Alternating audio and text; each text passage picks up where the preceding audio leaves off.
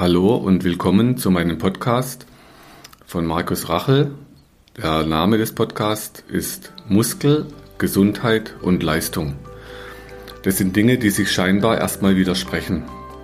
Auch heute werde ich euch wieder interessante Ideen näher bringen und Tipps mit an die Hand geben, die ihr zu Hause selber machen könnt. Ja, hallo, auch heute wieder ein Thema, was aus der Praxis entstand. Und zwar hat es zu tun mit Corona, Maßnahmen, Angst und Information. Und ich habe die letzten Jahre einige Bücher gelesen zu diesem Thema. Da gibt es inzwischen sehr viele auf dem Markt. Ganz unterschiedliche Blickwinkel, ganz unterschiedliche Richtungen, die da was beleuchten. Und das Aktuellste, was ich gerade gelesen hatte, war der Staatsvirus vom Gunther Frank und er ist Arzt und hat schon viele Bücher geschrieben. Ähm, er versucht ganz sachlich zu differenzieren und aufzuarbeiten, was sind denn medizinische Dinge, was sind politische Dinge, was betrifft die Bevölkerung. Und das Spannende, was mich an diesem Buch wirklich fasziniert hat, dass er beschreibt, wenn ich als Arzt oder auch bei uns in der Praxis als Therapeut eine Therapie anwende, dann darf sie auf jeden Fall nicht mehr schaden, wie sie nutzt. Andersrum, sie muss mehr nützen, wie sie schadet. Und aus meiner 30 Jahre Erfahrung in der Praxis könnte man sagen, gut, wenn es 50-50 ist, wenn es genauso viel nutzt, wie es schadet, oder genauso viel schadet, wie es nutzt, dann kann man ja überlegen, mache ich es, lasse ich es. Und was jetzt er schon im Vorwort schreibt, ich habe euch das auch alles in die Transkription reingeschrieben, das ist dann schon sehr am Anfang. Und so, ich versuche jetzt auch immer wieder mal aus dem Buch so Stellen zu zitieren wo er dann den Blick aufs Ganze beschreibt, schon ganz am Anfang in der Einleitung. Und zwar das Gesundheitssystem. Man muss dann die Abklärungswege für alle Patienten, die man in Krankenhäuser schickt und das Gesundheitssystem eben de facto lahmlegt. Also muss dann auch schon gucken, wen schickt man in Krankenhäuser, müssen die alle dahin, ist es alles wirklich zwingend?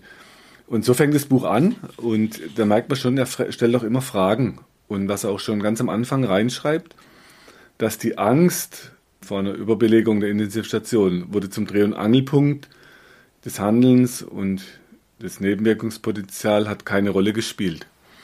So meine Erfahrung war, als, als ich anfing in der Medizin vor 30 Jahren, damals ging es um die Physiotherapie. Wenn ihr die ersten Podcast-Episoden gehört habt, da ging es immer um den Rückenschmerz und was man mir damals alles erzählt hat. Und was eben aber meine Erfahrung war. Das heißt, das eine war, dass mir Experten immer gesagt hatten, ich müsste meinen Rücken stärken, dann gab es Bilder vom Rücken, der Rücken wäre das Problem, dann gab es Gutachten am Rücken. Das heißt, jeder hat mir dann was erzählt, was ich aber gemerkt hatte, dass egal welche Maßnahmen liefen, es wurde immer schlimmer. Und es hat eben dazu geführt, dass ich mit 20 morgens zum Teil nicht aus dem Bett kam vor Rückenschmerzen. Das eine ganze Weile gedauert hat, bis ich gerade stehen konnte.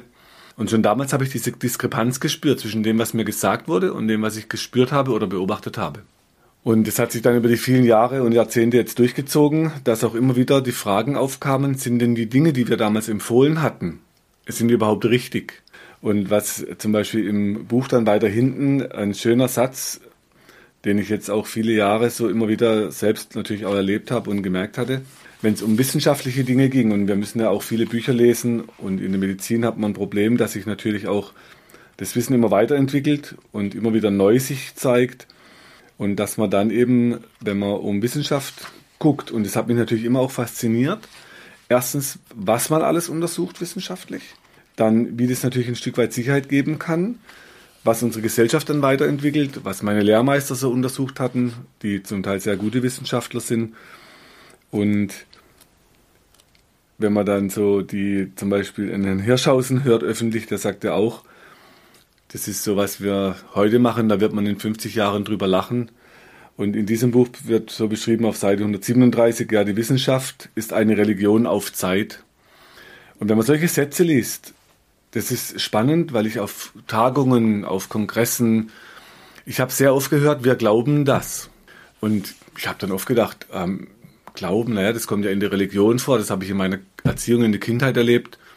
Ich wurde im kleinen Dorf groß, wo es dann sehr katholisch zuging. Da waren ganz viele Glaubensfragen.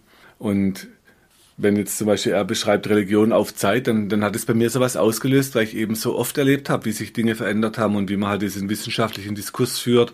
Und dass man eben, was man heute sagt, halt schon in zwei, drei Jahren falsch sein kann oder vielleicht aus einem anderen Winkel anders aussieht, vielleicht nicht falsch, aber anders aussieht. Und das macht dann so halt auch natürlich klar, es ist ja natürlich keine Wahrheit, die da erzählt wird, das sind immer Standpunkte und darum wird gerungen. Jetzt ganz aktuell gerade gesehen die Diskussion im Deutschen Bundestag um die Impfpflicht, ja, nein. Es gibt gute Argumente dafür, dagegen, Mischlösungen und da ringt man drum. Und nur man darf eben nicht vergessen, da gibt es keine Wahrheit. Und was zum Beispiel dann hier in dem Buch noch schön beschrieben wird, die Vernunft, die Gesellschaft ohne Vernunft wird scheitern, aber die Vernunft steht versus der Gier, der Neid und der Korruption. Und auch die Korruption ist ja anscheinend so ein großes Thema inzwischen. Ich habe es auch in vergangenen Episoden schon erwähnt, dass wir heute ein Lobbyistenregister in Berlin haben, seit letztem Jahr im März. Und dass jetzt so auch im Bundestag heute wieder erwähnt wurde, eben, dass es ein Problem ist, dass man eben halt, die natürlich jede, jede Industrie versucht Einfluss zu nehmen, hat auch immer gute Argumente, hat viele Arbeitsplätze.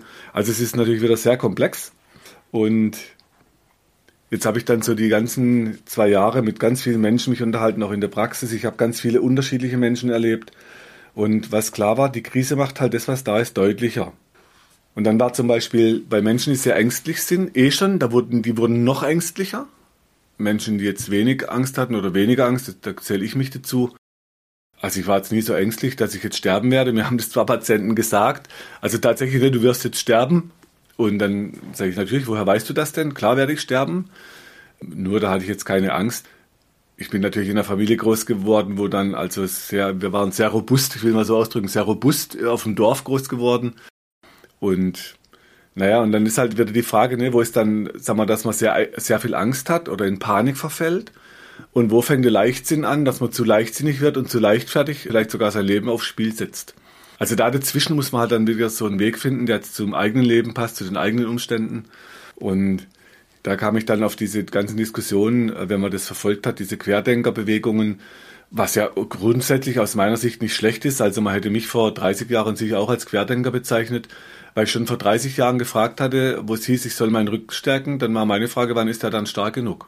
Weil ich hatte ja Kraft. Wir haben im Wald tatsächlich Bäume ausgerissen. Also da sagt man Dürrständer im Schwarzwald, so abgestorbene Bäume und wir haben die von Hand zerbrochen und also die Kraft war unendlich. Und dann hat man mir gesagt, ich hätte zu schwache Rückenmuskeln. Dann habe ich gesagt, ja, da stimmt doch was nicht. Und dann auf meine Frage, ja, wann sind die stark genug, gab es dann gar keine Antwort. Also man hätte mich sicher damals als Querdenker bezeichnet. Und auch bei, sagen wir meine Ausbilder, die sind sicher dann oft verzweifelt an meinen Fragen. Ich habe dann auch hier bei so Tagungen, wenn ich dann Fragen stelle, also ich versuche dann schon immer sehr differenziert zu gucken und mir so ein, ein Bild zu, zwischen den extremen Polen liegen oft auch nochmal verschiedene Blickwinkel. Naja, und dann war so diese Querdenkenbewegung. Dann haben natürlich plötzlich viele Leute Angst gehabt, wenn man sagt Querdenker, wobei natürlich, man muss ja oft zur Fachrichtung, also man könnte auch sagen, vielleicht Übergreifsdenker, dass man fachübergreifend denken muss, um irgendwie Dinge halt zu erkennen, so wie wir dann halt mit meinen Lehrmeistern aus der Myoreflextherapie zum Beispiel dann halt gucken muss, was ist jetzt die moderne wissenschaftliche Sprache und was sind die alten Erfahrungssprachen. Und es deckt sich dann oft im Ergebnis, also was man beobachtet, so dass man dann merkt, es sind oft nur unterschiedliche Sprachen, aber gar keine großen unterschiedlichen Ergebnisse. So, und dann äh, gab es dann die ganze Zeit auch immer wieder so Menschen, die hatten wirklich so viel Angst, dass man ihnen jetzt einen Chip implantiert in die Haut, wo ich aber tatsächlich schon Berichte gesehen habe, wie man Transponder unter die Haut implantiert. Für mich war das gruselig, weil ich mag Nadeln nicht, vor allem nicht, wenn ich mich nicht wehren darf. Und die haben dann so mit einer ziemlich, als wirklich eine dicke Hohlnadel, haben die einen Transponder am Daumen, in den Daumenballen außen. In der chinesischen Medizin entspricht es im Dickdarm 4 oder für die Anatomen unter euch, das ist der Adductor pollicis. Da hat man also unter die Haut so einen Transponder implantiert, wo man die Tür öffnen kann mit. Coole Technik. Äh, allerdings, wenn halt der Strom weg ist oder ein, na, das kann also auch Probleme geben. Aber erstmal coole Entwicklung, dass man keine Haustürschlüssel mehr braucht. Und dass wir das irgendwann alle haben werden, bin ich mir sicher. Also nicht, weil wir es vielleicht brauchen, sondern einfach, weil es machbar wird. Und wie beim Handy, ne, am Anfang, wenn man sich überlegt, was am Anfang alles gesagt wurde über Menschen, die ein Handy hatten. Das heißt, es sind halt die technischen Entwicklungen, die möglich sind und wir werden es irgendwann haben, einfach weil es möglich ist. Ob man es braucht, muss man mal gucken. Also, das heißt, da wäre man jetzt naiv zu sagen, wir werden nicht irgendwann einen Chip unter der Haut haben. Aber ob der jetzt mit einer Impfung kommt, also soweit will ich mich jetzt nicht aus dem Fenster lehnen. Die Angst hatte ich jetzt auch nicht direkt. Aber das sind eben Menschen, die haben halt Ängste in diese Richtung. Und dann war so irgendwann dieser Bereich zwischen diesem, was man so als abwertend als Querdenken bezeichnet, oder gar wenn es dann ganz radikal wird, Mal als Tipp für euch, wenn ihr euch beteiligt, dann schaut mal, was Gandhi gemacht hat. Gandhi war ein Mensch, der hat richtig was bewegt, aber immer friedlich. Und wenn ich jetzt auf so eine Demo gehen würde, für mich wäre klar, ich würde eine Maske tragen und ich würde Abstand halten. Dann haltet ihr euch an die Regeln und ihr könnt trotzdem friedlich marschieren. Also, das wäre eine Möglichkeit, seinen Protest auszudrücken. Wenn ihr aber das äh, provozieren wollt und halt auf Polizisten losgeht, ich habe im privaten Umfeld Polizisten, die kenne ich ganz gut. Das heißt, das sind auch nur Menschen, die haben ihre Vorschriften, die müssen halt auch ihre Regeln einhalten. Das heißt, so gewinnt keiner. Es gibt immer nur Konfrontation, Stress und sie sind halt dazu da, die Regeln durchzusetzen. Ich habe es euch nochmal in der Transkription verlinkt, wie das mit den Ausgrenzen von Gruppen, wer dann welche Regeln wie durchsetzen muss. Das ist halt wirklich so, ähm, wenn ich was erreichen will, muss es wie beim Gandhi friedlich und auf Dauer hat er richtig was bewegt. Okay, und zwischen diesem Querdenken und dann gab es auf der anderen Seite Menschen, die waren so begeistert, was die Regierung macht, wo ich jetzt als Bundesbürger mit 30 Jahre Wahlrecht viele Sachen erlebt. Also ich bin jetzt inzwischen über 50, viele Sachen erlebt. Liebe Dokumentationen aus der Geschichte. Ich mag äh, Historiker, Medizinhistoriker, dass man immer auch so die Geschichte anguckt. Und dann habe ich eben Menschen erlebt, die haben so gesagt, ja, das ist alles zu unserem Besten. Und da habe ich so gemerkt, ups, da kommt auch in mir so ein Ups-Gefühl. Also das ist natürlich schon wieder, ich habe es dann in einem der letzten Podcasts nochmal versucht, diese Vielschichtigkeit. Also wo sind welche Interessen von Menschen? wenn jetzt das Lobbyismusproblem so ein Riesenproblem wurde, dass man letztes Jahr endlich Lobbyistenregister in Berlin eingeführt hat, damit man weiß, mit wem man es zu tun hat oder für wen Politiker dann sprechen, wenn sie was versuchen durchzusetzen. Das sind ja ganz viele wohl auf die zukommen, also aus ganz unterschiedlichen Richtungen. Das heißt, und wenn das immer zum Besten von der Bevölkerung wäre, das würde mich doch sehr wundern. Das heißt, so naiv bin ich heute nicht mehr, ähm, dass ich äh, den Glauben hätte, das ist zu unserem Besten. Da geht es einfach um viel Geschäfte. Und wenn ihr, wenn ihr Interesse habt, guckt euch mal, wie, wie Rüstungsindustrie Geschäfte macht. Da gibt's gute Bücher vom Herrn Totenhöfer, der war in Kriegsgebieten drin. Wenn ihr guckt, was die Abgasskandale in der Autoindustrie waren, da ging es um Riesengeschäfte. Wenn ihr mal Bücher, also wenn ihr Interesse an Buchtiteln habt, ihr müsst nur sagen, wie viele ihr lesen wollt. Ich nenne euch dann gerne die Titel entsprechend. Schickt mal eine E-Mail, wie Industrie oder wie Pharmaindustrie Geschäfte macht. Leute, wenn ihr glaubt, es ist zum Besten, äh, ja klar, fürs Geschäft auf jeden Fall, aber ob das zum Besten vom Verbraucher ist, das ist oft eine ganz andere Diskussion. Also so naiv bin ich nicht mehr. Und dann war irgendwann klar, es gibt eben so Naivdenker, die sind so naiv, die glauben alles, was erzählt wird. Und ein sehr gutes Buch vor kurzem, das hieß, an ihren Taten sollt ihr sie erkennen. Schaut euch ganz aktuell an, für die Bevölkerung wird der, Impf der Genesenenstatus auf drei Monate reduziert, über Nacht auf einer Website. Das heißt, wenn ihr nicht selber aktiv recherchiert, kriegt ihr das gar nicht mit. Auf der anderen Seite, der Bundestag genehmigt sich sechs Monate. Und es gibt den schönen Film Die Farm der Tiere. Dann guckt doch mal, was die Schweine am Schluss machen, die dann den Bauernhof übernehmen, wie die sich verhalten. Dieses Buch an ihren Taten sollt ihr sie erkennen. Da geht es um aktuelle Politiker, um aktuelle Dinge. Was wird gesagt und was wird getan? Das ist auf eine Riesendiskrepanz und das spüren ja viele Menschen dann auch. Oder ein anderes gutes Buch, was ich gerade gelesen hatte, Glaube nichts, hinterfrage alles, denke selbst. Das heißt, glaube nichts ist natürlich auch schwer. Das ist auch schon wieder sehr, sehr ja, ähm, harte Front. Glaube nichts. Also man kann natürlich ein paar Sachen muss man schon auch glauben. Also ich glaube auch, dass ein Apfel vom Baum fällt. Das ist eine Naturbeobachtung auch. Aber hinterfragen bin ich ein Fan von. Immer wieder, immer wieder hinterfragen, Fragen stellen. Und vor allem über, über viele Dinge, die ihr euch anguckt, könnt ihr anfangen, kluge Fragen zu stellen. Und so, also jetzt nochmal zurück zu diesem Denken. Wenn ihr Naivdenker seid oder Querdenker, dann seid ihr in extremen Polen. Und trotzdem muss jeder für sich irgendwo einen Weg finden. Und da gibt's ja ganz viele Abstufungen wieder. Manchmal haben ja auch Querdenker vielleicht Ansichten, die gar nicht so schlecht sind. Oder auch die Naiven haben einfach, die haben es manchmal ein bisschen einfacher, muss man nicht so viel lesen. Aber um, um durch so Krisen durchzukommen, braucht ihr irgendeinen Mechanismus und das ist euer Inneres. Das heißt, wenn ihr in euch drin stabil seid und euch nicht so viel Angst machen lasst. Und das war der, die letzte Episode. Deshalb kam ich eben drauf, weil die, die Angst ist ja so ein Punkt, was viele Menschen dann auch treibt. Und wenn ihr an eurer Angst arbeitet, dann seid ihr eben nicht mehr so manipulierbar und ihr könnt, in, wenn ihr weniger Angst habt, auch ruhiger nachdenken. Und das war dann auch nochmal so ein, ein wichtiger Punkt in diesem aktuellen Buch, die, der Staatsvirus. Und zwar, da schreibt auf Seite 193 die Angst überwinden.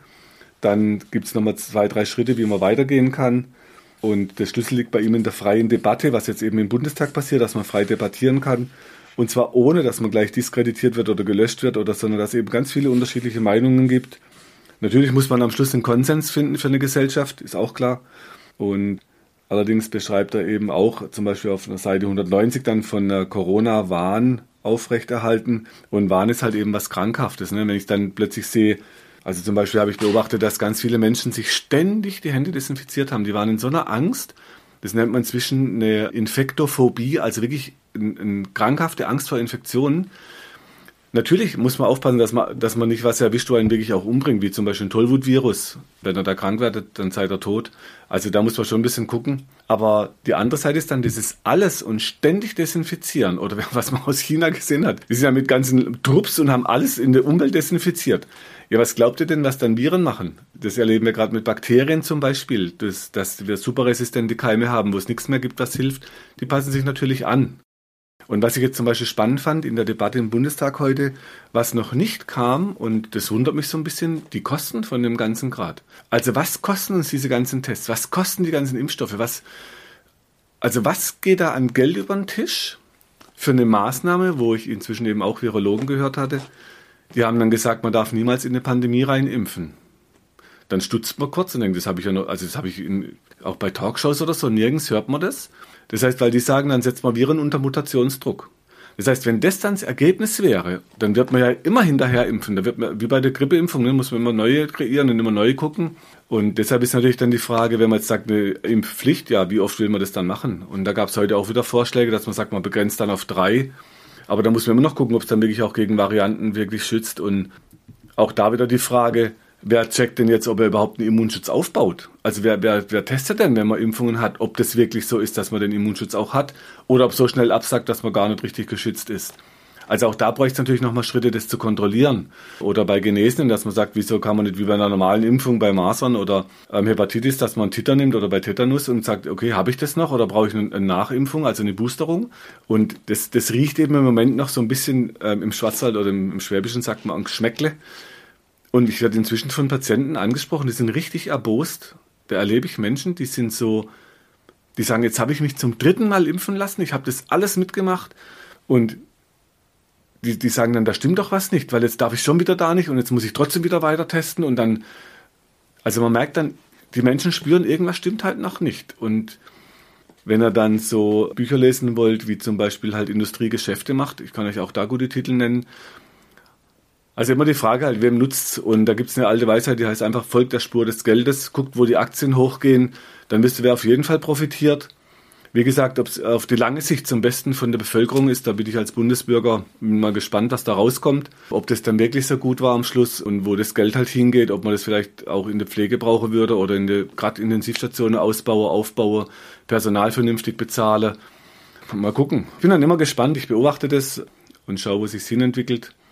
Ich habe für mich auch einen Weg gefunden. Wir kriegen jetzt natürlich ab März dann die Impfpflicht für Praxen, sodass man jetzt natürlich auch sich wieder informieren muss, was heißt denn genesenen Status plus eine Impfung dann oder fünf oder acht oder mit welchem Stoff. Auch da muss man jetzt wieder gucken, ne, wie, wie, man, wie man da umgeht mit. Klar war, wenn die, wenn die Merkel das Framing gesetzt hat in der ersten Welle, wenn die ganze Welt durchgeimpft ist, ist die, ist die Pandemie vorbei, dann war klar, was das Framing war. Wenn man es dann ständig wiederholt, dann wird es irgendwann so wie so eine Wahrheit. Ob es vorbei ist, wird sich zeigen, weil wenn, wenn man reist, wie, wie wir es halt nun mal heute so haben in unserer Gesellschaft, Reisen verbreitet Viren weltweit, da muss man kein Experte sein. Das heißt, so befeuert man ständig auch Weiterverbreitungen von Viren. Also ob das so stopp, zu stoppen ist, bin ich, ich bin skeptisch. Man müsste ja das ganze Reisen einstellen. Und jetzt stellt euch mal vor, jetzt sagt jemand, ihr dürft auch keine Reisen mehr machen, ihr dürft nicht mehr fliegen, ihr dürft nicht mehr mit dem Zug fahren. Also wie will man sowas dann stoppen? Und deshalb bin ich da gespannt, wie es weitergeht. Mein Tipp, lest so Bücher, die, die versuchen das zu ordnen. Also jetzt ist gerade der Staatsvirus hat mich in letzter Zeit am meisten äh, begeistert, weil es einfach so sachlich das trennt zwischen medizinischen Maßnahmen, Covid-Erscheinungen, also Long-Covid-Erscheinungen, Krankheiten, die daraus entstehen können.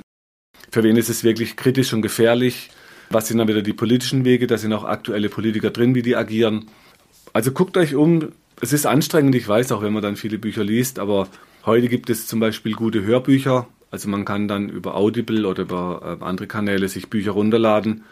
Ich mache es oft so, ich höre mir es dann erstmal an und dann kaufe ich mir das, das Paperback, um drin rumzuschreiben, um es zu bearbeiten. Und die andere Empfehlung, wo ich seit zwei Jahren auch an Patienten gebe, durchatmen, spazieren gehen. Weil ihr werdet niemanden ändern. Ihr werdet weder Geschäftemacher ändern, noch Politiker, noch die Leute, die Angst haben, noch die Gesellschaft. Man kann nur bei sich gucken, was finde ich für einen Weg. Wie komme ich aus solche, durch solche Krisen durch? Wie komme ich aus Krisen raus? Und wenn jetzt eben auch hier so ein großes Thema Angst ist in dem Buch, dann ist klar, das haben ja viele gemerkt, ne, wenn es dann um Angst geht, wenn ich an meiner Angst arbeite, dann kann ich mich stabilisieren und bin dann nicht mehr so auf das Außen anfällig. Und dieses Angstmachen ich hatte so Berater zum Beispiel früher auch, die haben dann versucht, mir Versicherungen halt aufzu, ja, zu verkaufen, natürlich immer zu meinem Besten, haben mir dann Angst gemacht vor ganz schweren Unfällen und wenn es dann ganz schlimm wird und dann hat mir mal ein Versicherungsmensch was Tolles gesagt, hat, Herr Rachel, das, was Sie ruinieren kann, auch finanziell, das sichern Sie ab. Aber ob es jetzt ein Autospiegel abgetreten wird, 300 Euro, das ruiniert Sie nicht, das brauchen Sie nicht versichern. Also auch da wieder ne, einen, einen Weg finden, wo man sagt, okay, was ist für mich sinnvoll, wo ist es schon zu viel, aber wo ist es auch zu leichtsinnig. Und so muss man halt bei allem gucken, wie geht man damit um. Und Fazit aus der letzten Episode und dieses Mal, wenn man sich an seiner Angst arbeitet und guckt, wo seine eigenen Ängste liegen, zum Beispiel auch nochmal, was ich im letzten Podcast beschrieben hatte, wo die Angst in den Körper kriecht und wie die Muster sind von Muskeln. Da könnt ihr wieder, wieder wenn ihr die Videos anschaut, nochmal Übungen machen, dass er aus den Mustern raustrainiert. Und ihr werdet gelassener. Die Atemübung ist ein guter Weg, weil wenn man in Angst und Panik kommt, dann wird man so kurzatmig, will dann immer gleich was tun. Und das heißt, da kann sich's beruhigen. Man kann reflektierter nachdenken. Und vielleicht noch ein anderes tolles Buch, was ich gerade gelesen hatte, da ging es um die Psychologie der Massen.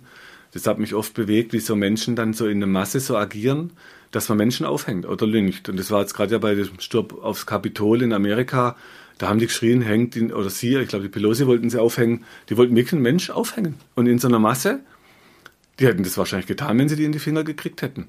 Also Menschen in Massen, ich habe das dann gesehen bei so religiösen Fanatikern, die haben Frauen gesteinigt.